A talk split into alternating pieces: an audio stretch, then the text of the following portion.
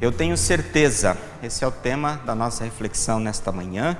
Pedimos a orientação e a presença de Deus neste momento, para que esta palavra fale aos nossos corações e que sejamos transformados por ela e tenhamos cada dia mais certezas nesse nosso Deus, Pai, Filho e Espírito Santo. Nós sabemos que certeza é uma qualidade, ou é a qualidade, o caráter ou a virtude daquilo que é certo ou considerado certo.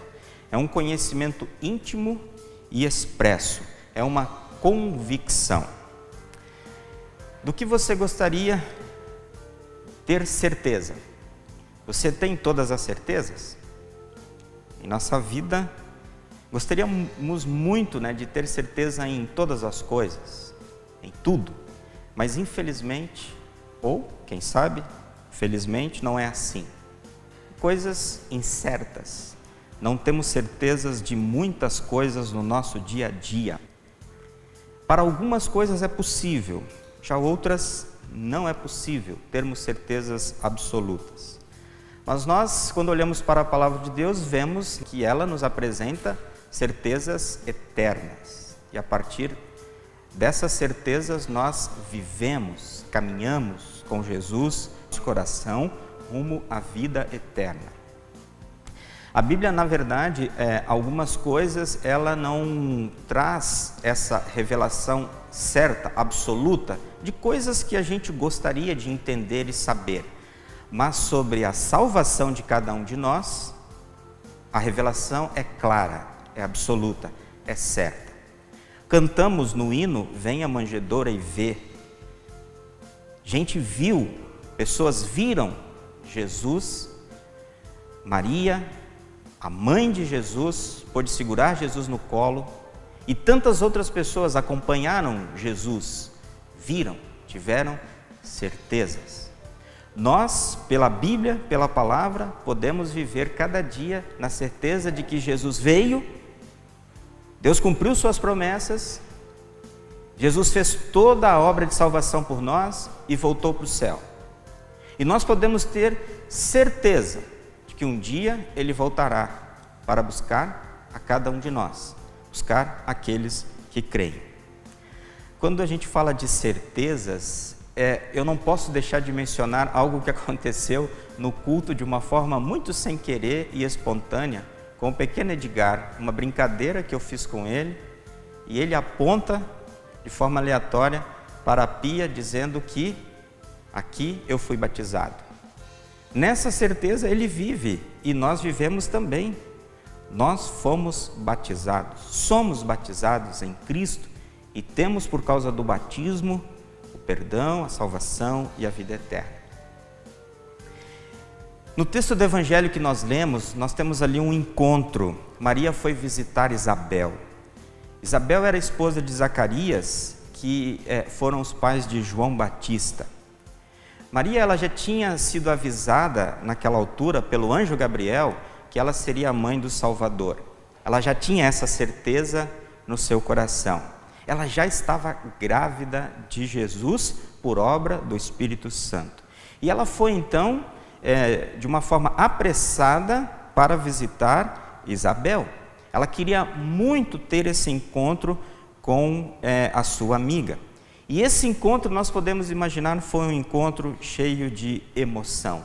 O próprio texto descreve algumas dessas emoções.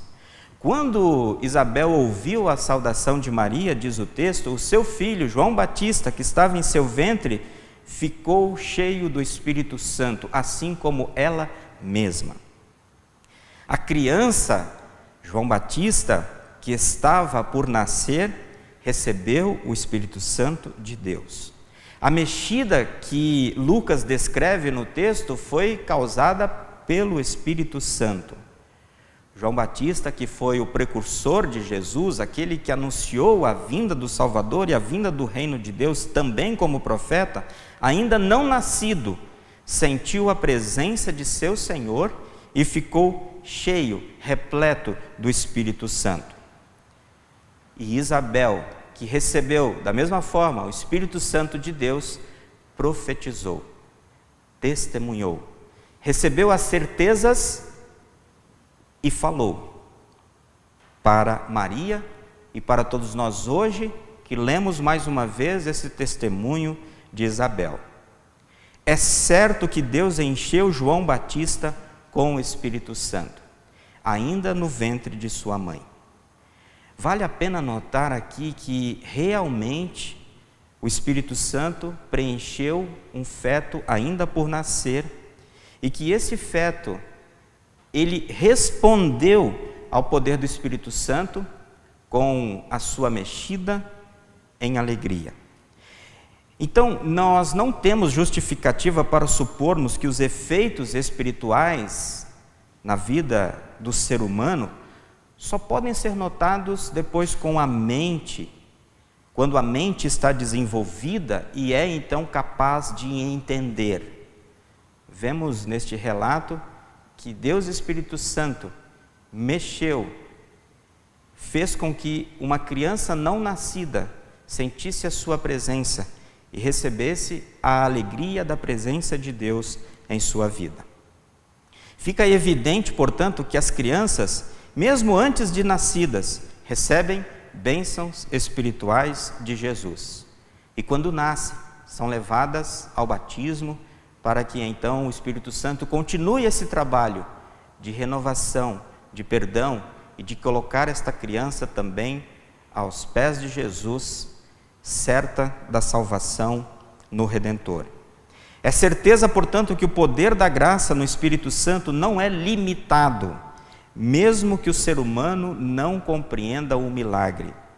É certo que Deus age na vida de todos os seres humanos e Ele está presente. É certeza, portanto, que as duas mães estavam cheias do Espírito Santo. Isabel recebeu por meio de uma revelação isso, o Espírito Santo, a fé, a fidelidade e a capacidade para profetizar, para pregar, para testemunhar a sua fé. É certeza que Isabel falou por inspiração do Espírito Santo. Tudo o que Lucas registra que Isabel falou é obra do Espírito Santo em sua vida. Ela é um exemplo entre inúmeros outros para nós, de alguém que foi preenchido, enchido pelo Espírito Santo e então profetizou e falou as verdades de Deus. Isabel disse para Maria: É certo que você é bendita entre as mulheres, e é a certeza de que o que está dentro de você, o fruto do seu ventre, também é bendito. O filho que vai nascer de você é bendito e nós sabemos que o filho de Maria é Jesus. O sentido, portanto, aqui dessas palavras de Isabel a Maria é, é o seguinte: você é a mulher mais bendita. E Maria, depois, na sequência do texto, vai comprovar isso com o seu cântico, dizendo que estava feliz, alegre, retumbante, porque ela foi escolhida por Deus para ser a mãe do Salvador da humanidade. Deus permitiu que Maria vivesse em constante bem-aventurança, uma alegria diferente no Senhor, porque ela gerou Jesus. Porque o que estava nela deu esta alegria para ela. E depois, com o cumprimento da sua obra, o cumprimento das profecias, ela pôde sentir esta alegria do perdão, da paz em Deus e da vida lá no céu a bênção divina descansa sobre a mãe e seu filho, Maria e Jesus. E é certeza que a felicidade de Maria consiste no fato de que Deus a escolheu, Deus a escolheu para ser a mãe de Jesus. E a bem-aventurança do filho consiste no fato de que o favor e o interesse de Deus sempre repousam nele. Isabel então expressou com seu coração um fato grandioso e glorioso. E ela continuou dizendo: Quem sou eu para que a mãe do meu Senhor venha para mim? Isabel aqui declarou a sua indignidade, porém demonstrou felicidade, porque foi honrada com a visita da mãe do seu Senhor. Ela se coloca no seu lugar, como fizemos hoje diante de Deus quando confessamos os nossos pecados.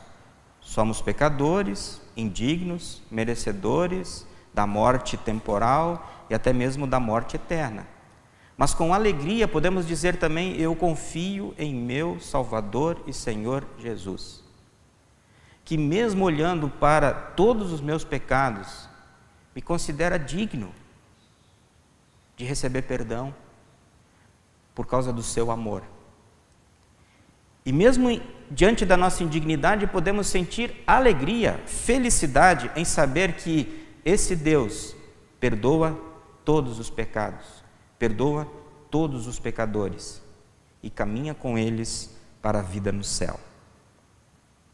Isabel tinha certeza que Maria era a mãe do seu Senhor, do seu Salvador. Isabel usou aqui a mesma expressão que Davi usou no Salmo 110, versículo 1, quando ela fala do Senhor, usando a expressão Adonai, o Senhor soberano, o meu poderoso governante, aquele que é dono da minha vida, aquele que cuida de mim em todos os momentos e em todos os sentidos. Isabel antecipou o mundo cristão que também pela inspiração do Espírito Santo chamou Jesus de Senhor com o mesmo sentido, é, quando Paulo escreve na primeira carta aos Coríntios, versículo 12, é, capítulo 12, versículo 3. Por isso precisam compreender que ninguém que diz que Jesus seja maldito pode estar falando pelo poder do Espírito de Deus. E que ninguém pode dizer Jesus é Senhor, a não ser que seja guiado pelo Espírito Santo. O Espírito Santo, mais uma vez, é a certeza da nossa fé é a certeza de que é Ele quem nos chama à fé e é Ele que nos mantém na fé. E quando confessamos a nossa fé, professamos a nossa fé, é porque o Espírito Santo está agindo em nossa vida, para que tenhamos a certeza de que continuamos com Jesus. Mas, como Isabel sabia que Maria estava grávida? Nós só temos uma resposta foi com certeza pela revelação do Espírito Santo. E isso significou muito para Maria. Deus estava agindo, no caso dela, desde o anúncio do anjo que ela seria a mãe. Ela não precisou fazer nenhuma revelação difícil, talvez constrangedora, para Isabel, porque o próprio Deus fez isso. E depois ele vai fazer também com José. O que Maria está gerando é a salvação para o mundo, é o cumprimento de todas as promessas e profecias desde Gênesis, capítulo 3, versículo 15. Isabel então terminou dizendo: Você é bem-aventurada, pois acredita que vai acontecer o que o Senhor lhe disse. Você confia que aquilo que o Senhor disse que vai acontecer com você de fato acontecerá. Você crê nisso? A alegria de Maria em poder servir a Deus e ser a mãe do Salvador é também a alegria de todos nós, que podemos servir a Deus hoje, com a nossa vida, com tudo o que somos e temos, porque a salvação já é nossa, Ele já nos deu. Dela nasceu o Salvador da humanidade, e nós temos este Salvador presente em nossa vida. Maria se alegrou pelo cumprimento da promessa que ela recebeu de Deus e nós podemos nos alegrar. Tudo o que Deus prometeu, Ele cumpriu. Essas certezas estão reveladas na Bíblia Sagrada, na Bíblia que temos em nossas mãos. Maria foi, é, foi favorecida com o nascimento de Jesus nós também somos. Jesus foi e é o Salvador de Maria, assim como é o Salvador de cada um de nós. A alegria e o favorecimento são frutos da fé, gerados pelo Espírito Santo em nossa vida. Maria acreditou no mesmo instante em que Deus falou que ela seria a mãe do Redentor. Sua, confi sua confiança sua crença foi total. Não significa aqui uma ingenuidade mas uma confiança nas coisas que Deus assegura. Assim nós também, em tudo aquilo que Deus assegura para nós em Sua palavra, podemos e devemos confiar. Maria creu nas promessas de Deus por meio do anjo. Era sobre essa fé de Maria que Isabel estava falando. A fé que o Espírito Santo colocou em seu coração transformou a sua vida. E você de fato crê nisso, você confia nisso. A mesma fé que o Espírito Santo colocou em nosso coração no dia do nosso batismo ou pelo anúncio da palavra de Deus nos faz confiar e termos a certeza de que Jesus é o nosso Senhor e Salvador. Maria, quando ouviu o recado de Deus, confiou, acreditou, não duvidou. Maria teve certeza de que aconteceria com ela tudo o que o Senhor havia falado. E uma frase muito famosa de Maria, registrada em Lucas, temos: Aqui está a serva do Senhor, que aconteça comigo o que o Senhor acabou de dizer. Que Deus ele faça a sua vontade em nossa vida todos os dias, porque nós temos confiança e certeza de que ele quer o melhor para cada um de nós. A nossa prosperidade, a nossa alegria, a nossa felicidade não está aqui, está na eternidade, está no céu, onde Jesus está e de onde virá para nos buscar. É nessa certeza que queremos viver. É essa fé que queremos ter e testemunhar. Podemos ter certeza de que não acabará o que foi iniciado quando Maria ficou grávida. Jesus será rei para sempre e o seu reino nunca se acabará. Jesus é rei, é o nosso rei, e esse reino não acaba. Está presente agora na vida de cada um de nós e continuará lá no céu. Eu tenho certeza. Nós podemos ter, a partir da palavra de Deus, essas certezas. O menino Jesus é o nosso Salvador. Jesus é o Cordeiro de Deus que tira o pecado do mundo. O Espírito Santo nos chama e nos leva para Jesus. Tudo o que Deus diz acontece. Tudo o que Deus faz é bom. Nossa vida está sempre nas mãos dele. Somos felizes porque acreditamos teremos alegria eterna e plena. Teremos alegria eterna e plena pela fé. Nós cremos. Jesus dá a vida eterna. Temos certeza. Amém.